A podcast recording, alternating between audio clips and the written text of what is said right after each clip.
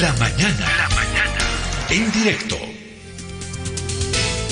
En la Asamblea Legislativa ya está aprobada la convocatoria para la preselección de candidatos a magistrados del órgano judicial. Pese a los pedidos de la sociedad y de distintos sectores de que eh, se le disminuya la, la, influencia de, los asambleístas para, para esta preselección, no, la cosa fue igual nomás. Fue igual y estamos en un camino casi de un dibujo calcado Está ya aprobado el reglamento con algunas observaciones, como siempre, que dejan mucho que, pensar.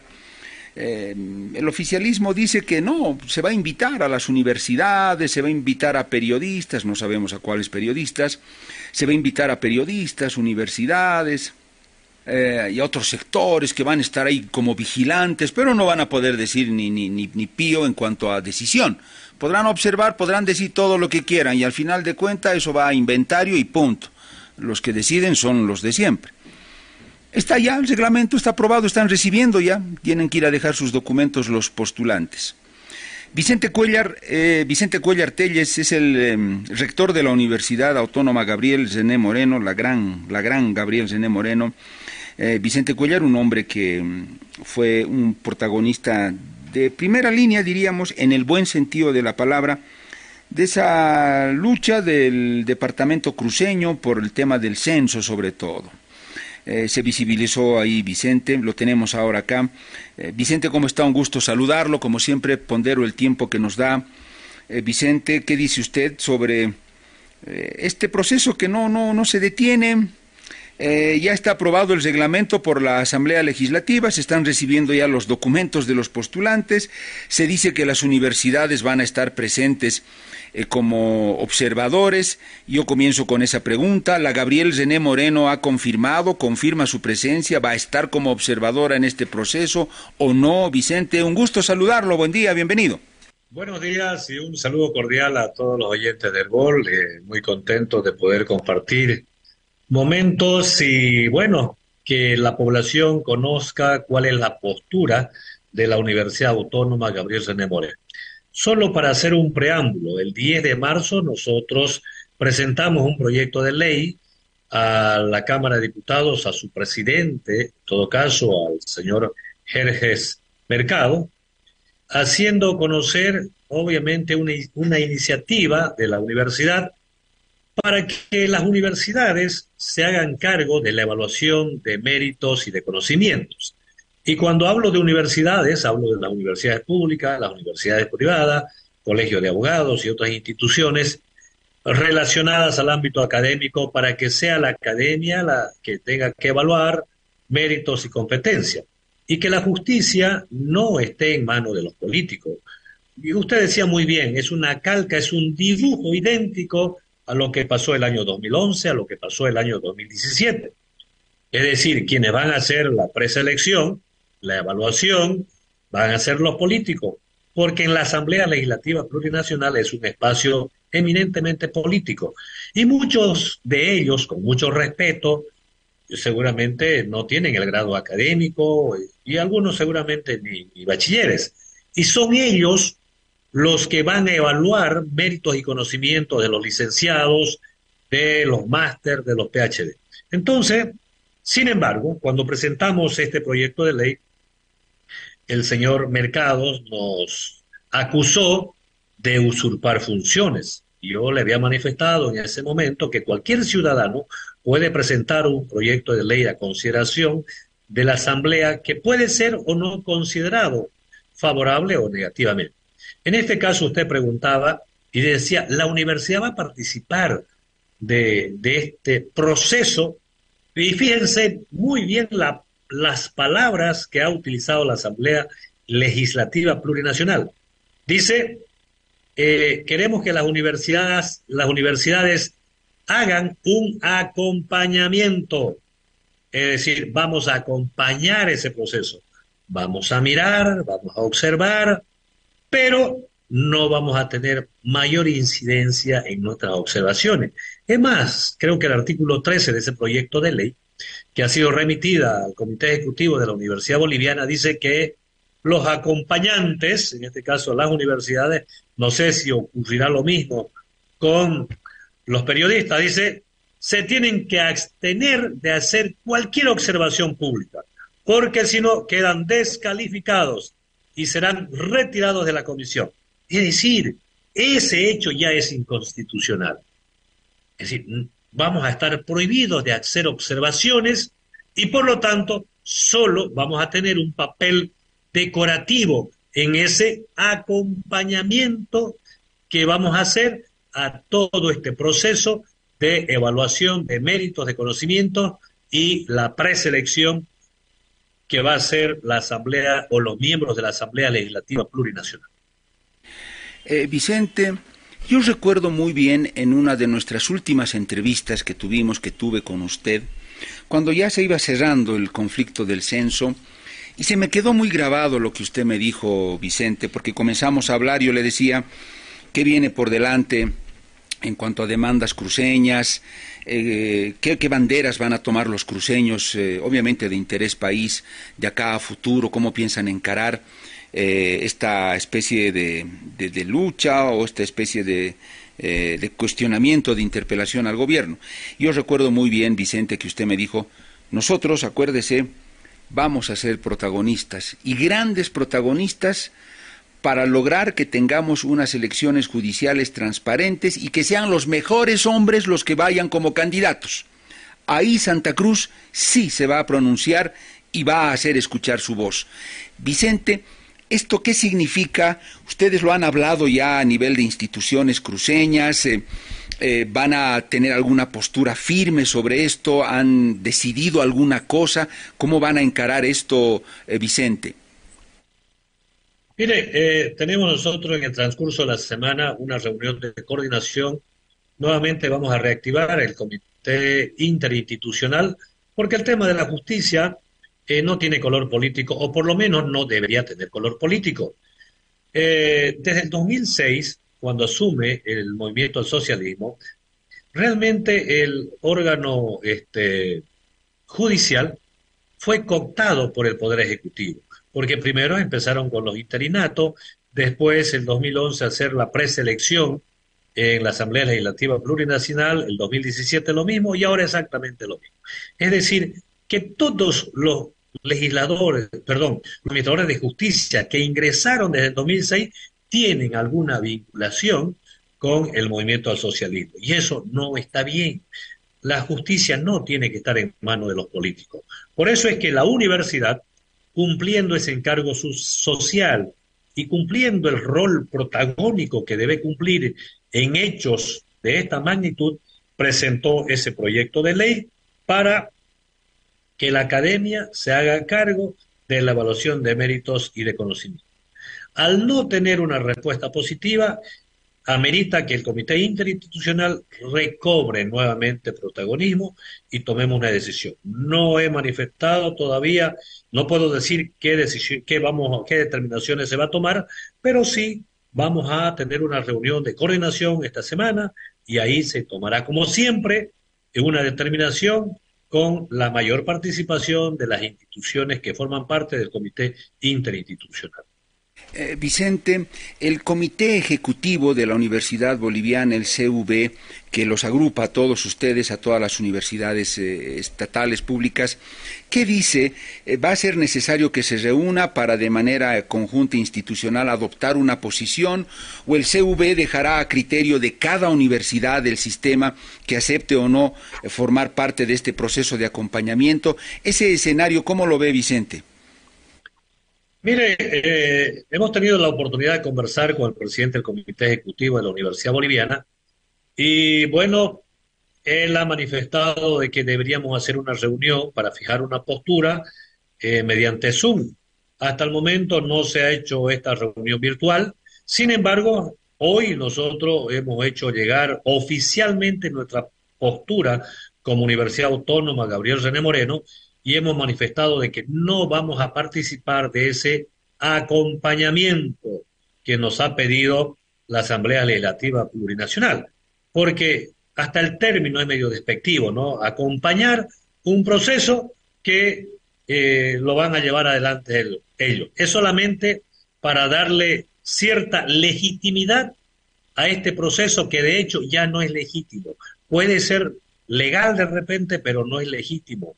¿Por qué? Porque no pueden ser ellos juez y parte de un proceso que debería llevarse adelante con la mayor transparencia posible. Y eso muestra claramente de que no hay división de poderes, siempre el poder judicial va a seguir cooptado por el poder ejecutivo y eso obviamente eh, pone en riesgo derechos y libertades de los ciudadanos. Yo decía, eh, estos días he estado repitiendo y digo, bueno, la justicia en manos de los políticos le ha hecho mucho daño a la justicia. La justicia cooptada por el Poder Ejecutivo le está haciendo mucho daño a la democracia. Y cuando se, ponen, se pone en riesgo la democracia, se ponen en riesgo derechos y libertades de los ciudadanos. Es más, fíjense que estamos a puerta de aprobar una ley draconiana, ¿no? Donde se va a penalizar el derecho a la protesta. Y el derecho a la protesta está constitucionalizado. De hecho, ya las manifestaciones ya están siendo este, judicializadas. Por ejemplo, nosotros al llevar adelante esta cruzada nacional por el censo, ya tenemos tres denuncias. Tenemos una denuncia inclusive por terrorismo, terrorismo. Ya estuve en dos audiencias. Entonces eso es una barbaridad. Cuando, fíjense, el, este comité interinstitucional lo único que hizo fue cumplir con un mandato de un cabildo y el cabildo está totalmente constitucionalizado en el artículo 11 de la Constitución Política del Estado. Entonces, ya se ha empezado a judicializar, no de manera oficial, pero ahora con esta ley draconiana que quieren sacar, las protestas van a ser penalizadas y obviamente que ahí se corre en el riesgo de perder derechos y libertades de todas las personas. Vicente, usted está, ¿cuántos procesos ya tiene? Ha asistido a dos audiencias. En total, Vicente Cuellar, ¿cuántos juicios tiene? Lo están acusando de terrorismo. Vicente, lo están acusando de terrorismo al rector de la universidad, Gabriel René Moreno de Santa Cruz, eh, lo están acusando de terrorismo, ha asistido ya a dos audiencias. ¿Cuántos juicios en total tiene eh, Vicente y quiénes son los querellantes? Mire, nosotros desconocemos quiénes son los, denunciantes, ¿no? Tenemos tres procesos, uno abierto en el Alto eh, por un representante de la Central Obrera del Alto, que hemos entrado a Google y lo hemos visto en todos los actos eh, políticos del señor presidente y del señor Evo Morales, en todos los actos. Él es denunciante. Tenemos otra denuncia en Sucre y tenemos otra denuncia en Santa Cruz. Tres denuncias pero la que nos llama la atención es la denuncia por terrorismo que ha sido presentada por un eh, miembro de la Central Obrera Departamental del Alto. Fíjense, nosotros en este hecho concreto hemos presentado eh, dos excepciones. las excepciones son herramientas jurídicas que permiten corregir errores o cometer arbitrariedades. ¿Por qué?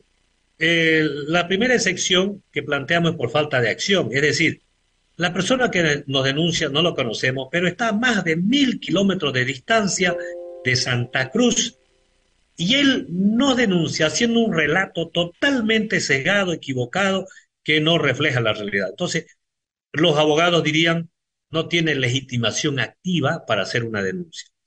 El otra, la otra excepción que hemos planteado es la falta de competencia. Es decir, el juez que asumió competencia a nuestro juicio y por mandato, por imperio de la constitución política del Estado, no tiene competencia. ¿Por qué? Porque él se basa y dice, el decreto supremo 138 del 20 de mayo del 2009, promulgado por don Evo Morales, dice que los casos de terrorismo deben ser sustanciados solamente y exclusivamente en la ciudad de La Paz. Ese decreto supremo está en contra de las leyes y de la misma constitución política del Estado que habla del juez natural. Pero además, este, pero además, ¿saben qué? Los derechos de las personas no pueden ser este, corregidas por decreto supremo. Los derechos de las personas están establecidos en la constitución política del Estado. Entonces, aquí hay una arbitrariedad y el juez no tiene competencia, pero ya asumió competencia sobreponiendo un decreto supremo que no puede modular los derechos de las personas por encima de la Constitución. Bueno, Vicente, qué sorprendente. Tal vez ahí sí uno puede pensar, si sospechar y decir una ley de legitimación de ganancias ilícitas que tenga la figura del terrorismo bajo esas definiciones de pronto va a servir de rebote para estas cosas. Bueno, es lo, que inevitablemente uno duda. Vicente, me quedan dos minutitos. Quisiera su, resumen, eh, volviendo a la cuestión de la justicia. A ver, eh, este grupo de expertos internacionales eh, independientes, el GIEI, viene y nos dice que el Estado en Bolivia no garantiza la independencia de la justicia. Contundente en su informe. Viene Diego García Sayán, el relator para jueces, abogados, magistrados de la ONU, y nos dice también que ve que la justicia no trabaja independientemente en Bolivia. Van dos. Llega la Comisión Interamericana de Derechos Humanos a Bolivia y dice, históricamente en Bolivia la justicia ha estado manipulada por intereses políticos y los gobernantes de turno. No es independiente. Van tres.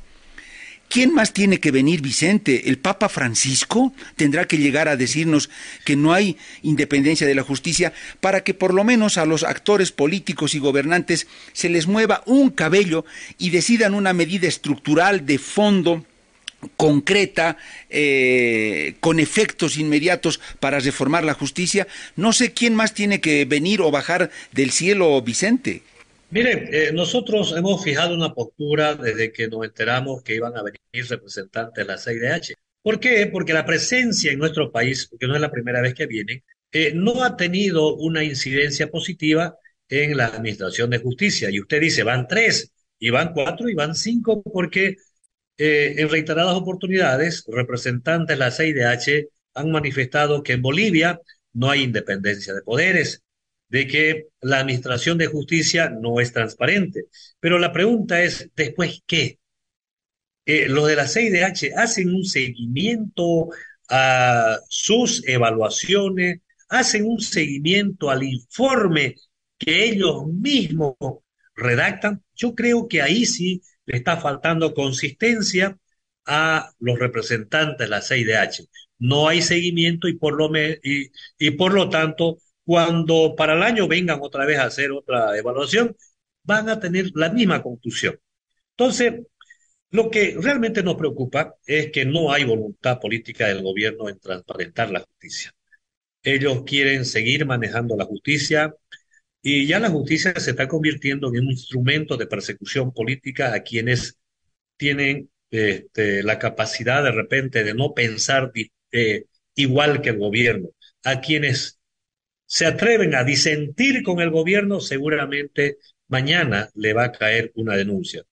Como digo, este, el hecho que a nosotros nos denuncien por terrorismo es una muestra clara de la forma en que se pueden amedrentar a las personas. Fíjense, nosotros de repente eh, hemos sido respaldados por, por, por, un cabildo que está constitucionalizado. ¿Qué, pero ¿qué pasa con el ciudadano de a pie? ¿Qué pasa con la persona que por ahí no tiene ese respaldo popular, pero que le están vulnerando su derecho. Imagínense el riesgo que corren esos ciudadanos. Yo he dicho, este, masistas y no masistas deben, deben preocuparse por transparentar la justicia, porque tarde o temprano van a caer en manos de la justicia o de quienes administran injusticia en este país. Entonces, ojalá Ojalá que la CIDH, más allá de ese informe, haga un seguimiento y a partir de ahí, por lo menos, busquen mecanismos coercitivos de hacer cumplir esos informes que elaboran cada vez que vienen a nuestro país. Vicente, como siempre, un gusto conversar con usted. Valoro mucho el tiempo que nos da y le digo solo que sea hasta nuestra siguiente entrevista. Estaremos en contacto. Un gusto, Vicente. Pedro, el agradecido soy yo y bueno, nosotros como universidad siempre vamos a estar al lado de nuestro pueblo. Fíjense, y para concluir, tenemos dos temas que son eh, urgentes. Eh, el tema de las gestoras que nos vamos a pronunciar nosotros la próxima semana, estamos haciendo un, trabajo técnico de gabinete. Eh, no puede ser que el gobierno prácticamente se apropie de los 24 mil millones de dólares, que es el fruto de los trabajadores. Esa plata no es del gobierno, esa plata es de los trabajadores, por lo tanto ellos no pueden confiscar y decir, ¿saben qué? Nosotros vamos a manejar tu plata. No, no, no es así. 24 mil millones de dólares va a pasar a manejar la gestora. Usted sabe que ya creo que el 15 de mayo pasan toda la documentación que tienen las AFP a manos de la gestora. Ahí va a estar el queso, va, perdón, va a estar el ratón cuidando el queso. Y el otro tema que tenemos pendiente es el tema del pacto fiscal, que seguramente lo vamos a empezar a discutir cuando se conozcan los resultados del censo. Del censo que dicen, entre comillas, que en Santa Cruz ya terminaron de hacer la actualización cartográfica, pero todavía falta un poquito en la zona dispersa. Los manuales que ellos están utilizando, que es del UMPA y de la CEPAL, dice lo contrario. Señores del INE, dice, primero ustedes tienen que hacer su actualización cartográfica en la zona dispersa y concluir en las zonas pobladas. Los del INE han hecho a la inversa, primero en zonas pobladas y recién van a concluir en áreas, dispersas. Cuando concluyan en el área dispersa, los datos levantados en la zona altamente poblada van a estar desactualizadas por el alto movimiento ciudadano que hay en las ciudades capitales. Así que vamos a estar en contacto, Pedro. Muchísimas gracias por la. A usted, Vicente, el rector de la Universidad Gabriel René Moreno. La tarde en directo.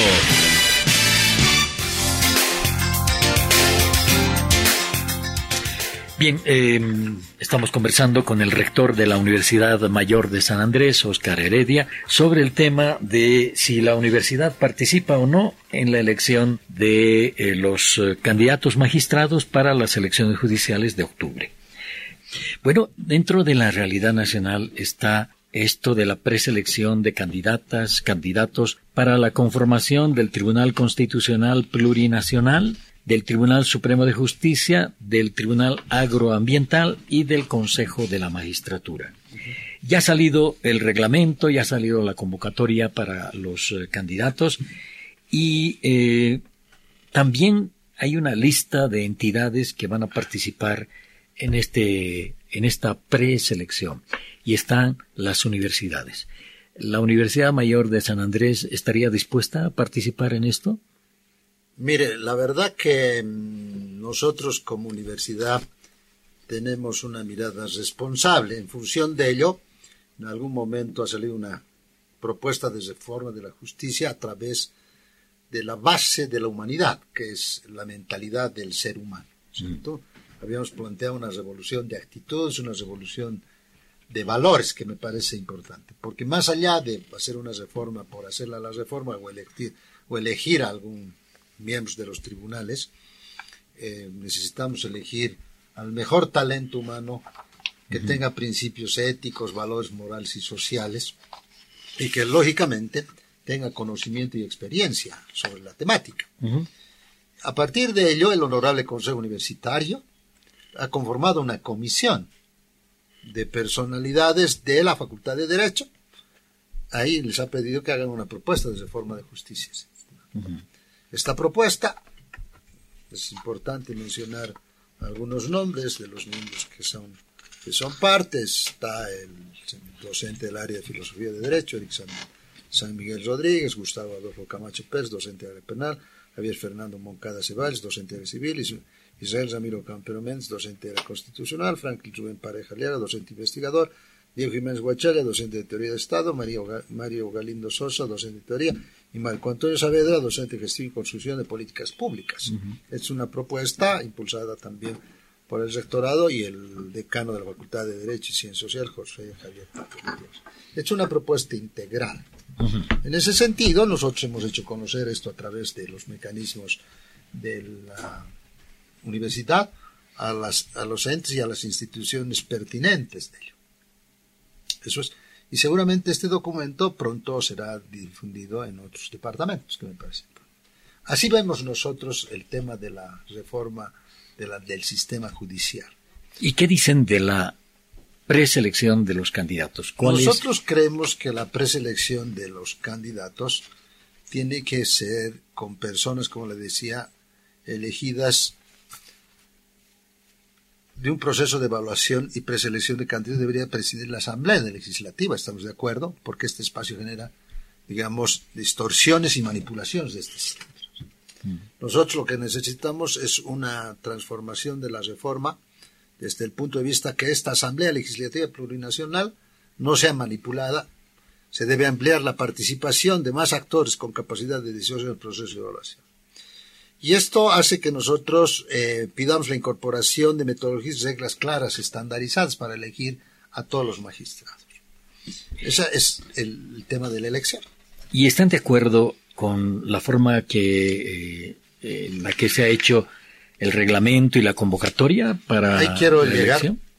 De acuerdo al cronograma, el 28 de marzo, lanzamiento de la convocatoria, 29 de marzo del 15 de abril, recepción de postulantes, 17 al 27 de abril, verificación de requisitos postulantes, del 11 al 29 de mayo, evaluación de experiencia laboral y formación profesional, 29 de abril al 4 de mayo, etapa de impugnación. Sin embargo, el 22 al 27 de mayo, evaluación escrita de conocimientos. Yo he recibido, como autoridad, unas solicitudes de preguntas, ¿cierto? Una respuesta a la Comisión Nacional de la Evaluación de Toma de Examen sobre 100, 150 preguntas. Esta nota a nosotros nos ha llegado dos días o dos días aproximadamente, porque nos llega en una fecha, mm, el 13 de febrero, y nos dice que enviemos hasta el 15 de febrero de la presente gestión las preguntas, 150 preguntas. ¿Y lo hicieron? No. Por solicitud a destiempo, la UNSA se ve impedida de cumplir la respuesta al Consejo de la Magistratura. La misma, de la misma manera, nos llegan y, lógicamente, no hay el tiempo suficiente como para poder elaborar. Lo mismo pasa con el 28 de febrero para el Consejo de la Magistratura, órgano judicial, y teníamos que enviar las preguntas hasta el 2 de marzo. Y nosotros respondemos de, que es imposible y nos llega el reglamento y hemos enviado también para su análisis. Sin embargo, hablando con el CV, porque oficialmente le ha llegado al CV este reglamento, y ellos tienen, eh, han tomado la postura de conversar con las diferentes universidades para ver este tema. Sin embargo, eh, en el análisis dice que las universidades, en realidad, lo que están, estarían haciendo es participar de, acompañamiento, acompañamiento y seguimiento en el tema técnico específicamente. Y en el artículo 13 también menciona de que nosotros lo que estaríamos haciendo sería de acompañamiento. Si no me equivoco, es el artículo, el, 12, ¿no? El artículo 12, sí. A ver, vamos a, leer. Dice, acompañamiento y asesoramiento técnico. Se conformará equipos de apoyo para el proceso de preselección de los postulantes, uno para la Comisión Mixta de Constitución, Legislación y Sistema Electoral y otro para la Comisión Mixta de Justicia Plural, Ministerio Público y Defensa Legal del Estado, que estarán integrados por comisionados de las siguientes instituciones. Y ahí cita al Comité Ejecutivo de la Universidad Boliviana y dice tendrán cuatro comisionados, eh, es decir, cuatro personas. Eh, estará, por ejemplo, la UMSA con su rector u otra persona como eh, miembros de este equipo de acompañamiento y asesoramiento? yo he ido hablando con el señor Freddy Mendoza, el ingeniero Freddy Mendoza, secretario ejecutivo del Comité Ejecutivo de la Universidad, y, tuvimos una conversación y yo le pedí que haga algunos eh, contactos con los rectores respecto a la interpretación y a la redacción de este artículo importante para nosotros, porque si solo somos eh, acompañamiento, acompañamiento, asesoramiento y no somos parte de la decisión, no es una buena un buen rol, digamos, dentro de la justicia. Porque a nosotros nos gustaría que en todo este proceso nosotros seamos partícipes, no solamente la Asamblea, porque la Asamblea puede tener sus, sus virtudes como sus defectos, sin embargo, el proceso de evaluación, como les decía, preselección de candidatos debería prescindir de la Asamblea Legislativa plurinacional, habría que buscar otros mecanismos, porque este mecanismo en realidad es un mecanismo eh, elegido, estoy de acuerdo. Sin embargo, creemos que tiene algunas... Eh, se ha visto en el, en el tiempo anterior que había algunas distorsiones. Ahora, desde la Comisión de Constitución del Senado, la senadora Patricia Arce nos dijo ayer que eh, el nombramiento de los preseleccionados, de los candidatos magistrados, se hace en la Asamblea. La Asamblea es la que decide porque así lo manda la Constitución Política del Estado. Eh, quiere decir, eso lo entendemos así, rector, que vamos a estar igual que en la elección del 2017 y el 2011. ¿Ustedes participarían en ese caso o está viniendo a decirnos acá que no van a participar? en realidad puedo transmitir algunos criterios que hemos ido discutiendo con algunos profesionales, y en criterio personal, para mí hay que buscar otro mecanismo. Y eso respalda esta propuesta de reforma del sistema judicial. Porque no solamente se trata de elegir, sino es un tema estructural e integral. Por eso, por ejemplo, otras universidades se han pronunciado eh, públicamente, en algún caso ya, una universidad donde dice que no va a participar y más bien va a buscar un comité interinstitucional que va a tener una propuesta. Creo que la justicia hoy día no se soluciona solamente con la elección de los, de los administradores o de los operadores de justicia. Se tiene que hacer una reforma integral, porque esa es la única manera de que nosotros tengamos la posibilidad de confiar en la justicia como quisiéramos confiar todos los bolivianos y todos los, los humanos en, este, en el mundo entero. Queremos una justicia que sea justa y que no sea una justicia que pueda ser digamos, manejada de forma distorsionada a través de elecciones no técnicas, no de experiencia, sino decisiones políticas. Ahora, rector, eh, usted tiene acá este libro, Propuestas de Reforma del Sistema Judicial. ¿Qué dice en el momento de la forma de elegir a los candidatos magistrados para las elecciones que van a ser en octubre. ¿Qué dice esa propuesta de la Universidad Mayor de San Andrés? El sistema de elección de magistrados en la Asamblea Plurinacional, votar o elegir, dice. Ese es el inciso que plantea. El proceso de evaluación y preselección de candidatos debería prescindir de la Asamblea Legislativa Plurinacional, porque este, este espacio genera distorsiones y manipulaciones desde siempre, o sea, políticas. Se debe ampliar la participación de más actores con capacidad de decisión y aquí ya estamos siendo nada más considerados como acompañamiento y asesoramiento. Se debe ampliar la participación, decía yo, pero además debemos incorporar metodologías y reglas claras, para, estandarizadas desde un principio, para evitar que se produzcan distorsiones y manipulaciones. O sea, que todo debería estar claro y como cuando hay una preselección o hay una convocatoria de todo, requisitos mínimos que se van a evaluar abiertamente y que todo el mundo conozca, y lógicamente la participación, en este caso de la universidad, en los temas de decisión y no de acompañamiento y asesoramiento. Por lo tanto, eh, si hablan de prescindir de la asamblea y de buscar otros mecanismos, la UNSA no va a participar de esta eh, preselección. Por eso yo le acabo de mencionar que ya hemos dado algunas respuestas respecto a la no participación de la UNSA en este sentido. Pero la invitación, como usted ha podido ver, no es a la Universidad Mayor de San Andrés, es al CV. CV. Y el CV es la representación de las 11 universidades del sistema nacional. En ese sentido, yo acabo de hablar con el ingeniero Freddy Mendoza y ellos están preparando una respuesta a través de algunas consultas que tienen que hacer en las instancias pertinentes. Bien, quedemos claros. La Universidad Mayor de San Andrés no va a participar en este acompañamiento y asesoramiento técnico, eh, que es distinto a que el CV eh, participe con estos cuatro delegados. El CV aglutina las 11 universidades.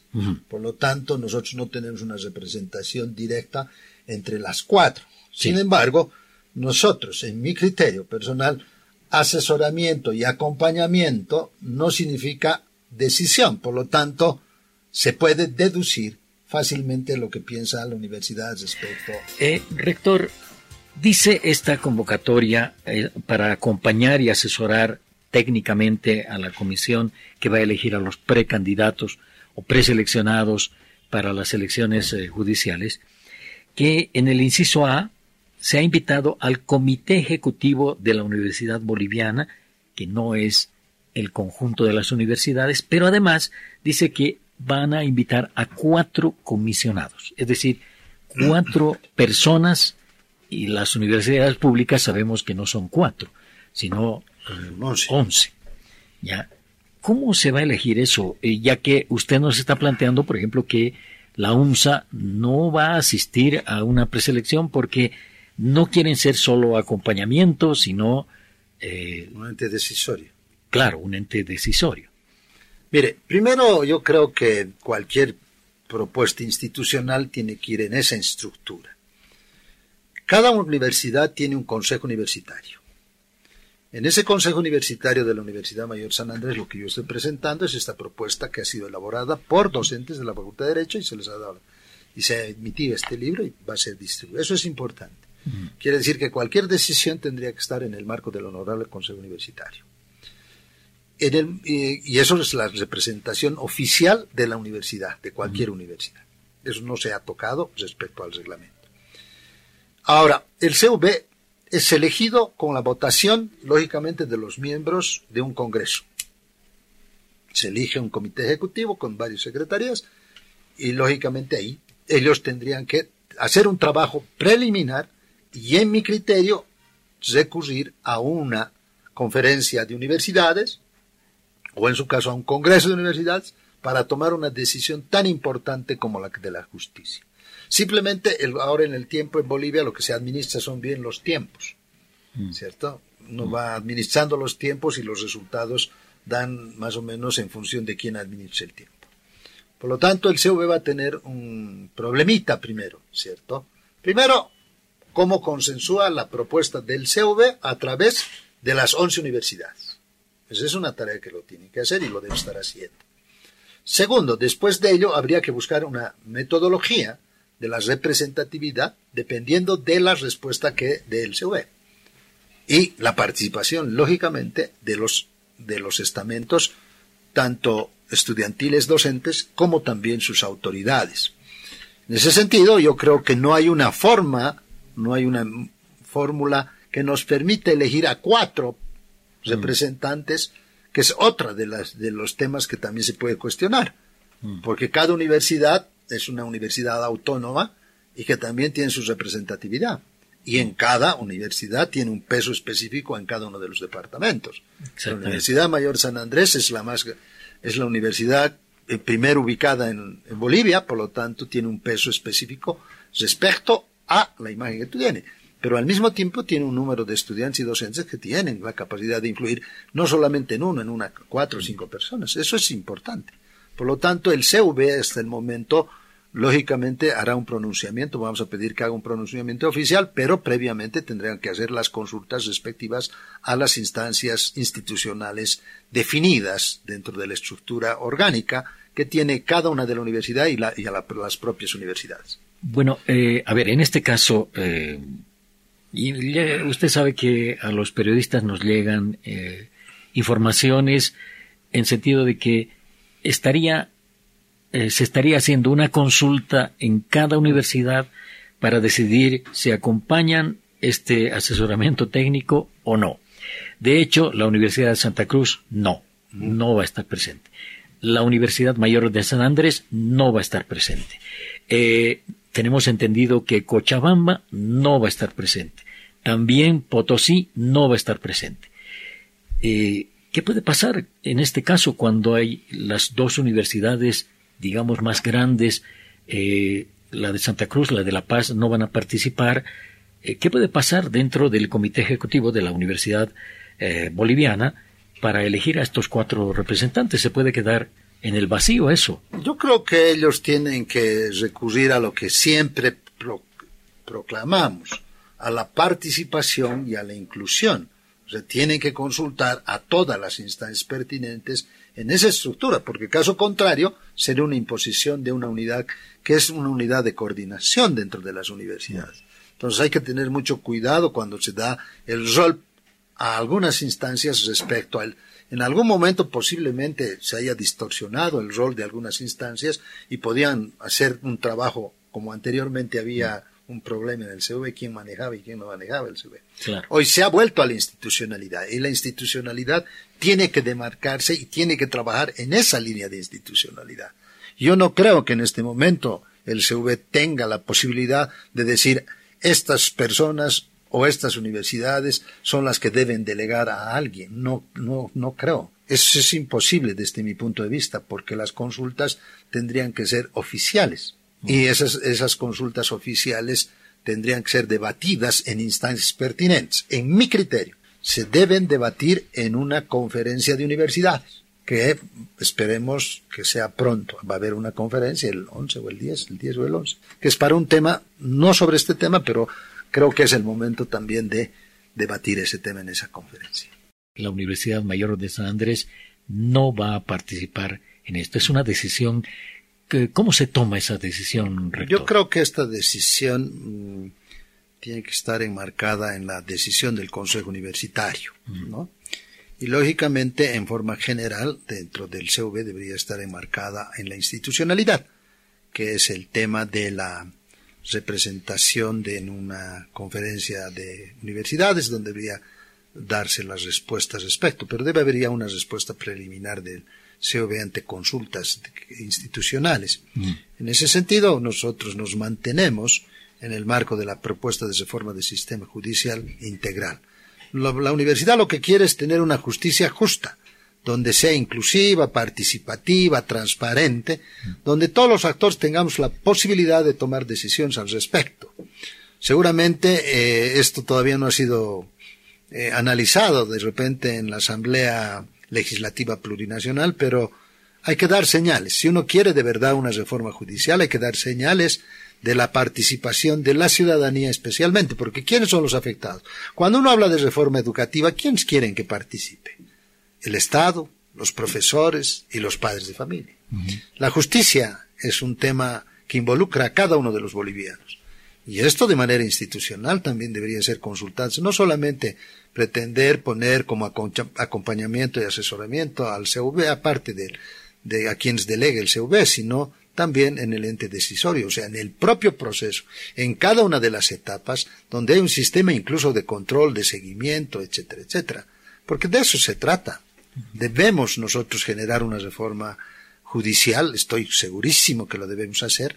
Nosotros no criticamos, digamos, ninguna reforma propuesta, simplemente de que analicemos la posibilidad de hacer una reforma contundente para que nos permita vivir en paz y tranquilidad a todos los ciudadanos bolivianos enmarcados en la justicia, cumplimiento de la constitución política del Estado, cumplimiento de las leyes, que es lo que deberíamos cumplir todos, no solamente los ciudadanos de a pie sino también quienes gobiernan, quienes están de autoridades, tienen que cumplir también la ley. Y realmente si cuando uno mira a, no mira solo a corto plazo, sino mira el futuro de un país, el futuro de un país está enmarcado en la reforma educativa, que es importantísima en una educación que nos permita tener una justicia justa, también la justicia es un tema importantísimo, la salud, la educación, son variables que deberían ser analizadas de forma integral para definir este tema de la reforma judicial y no solo quedarnos en la elección de magistrados,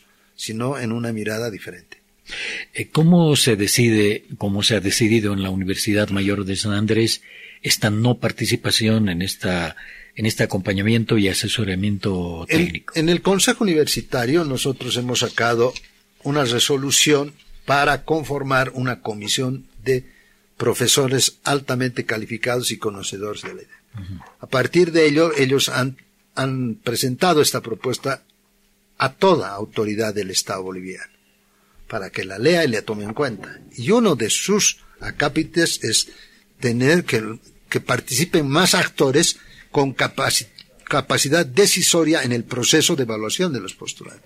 Porque si yo le acompaño a usted y no tomo decisión, no tiene sentido. Si le voy a asesorar, me hará caso como no me hará caso. Entonces, es que cualquier propuesta de las universidades que tengan que ver, que sean escuchadas y sean tomadas en cuenta, sean parte de la decisión. Porque esa es la única manera de poder tener una, por lo menos una mejor, eh, mejor eh, diría, personas pruebas dentro de la justicia. Eh, ustedes en la UMSA, en la Universidad Mayor de San Andrés, ¿le ven futuro a esto, a esta elección judicial? ¿O creen que va a ser lo mismo que pasó el, el 2011 o el 2017? Cuando las decisiones son políticas, el resultado va a ser político.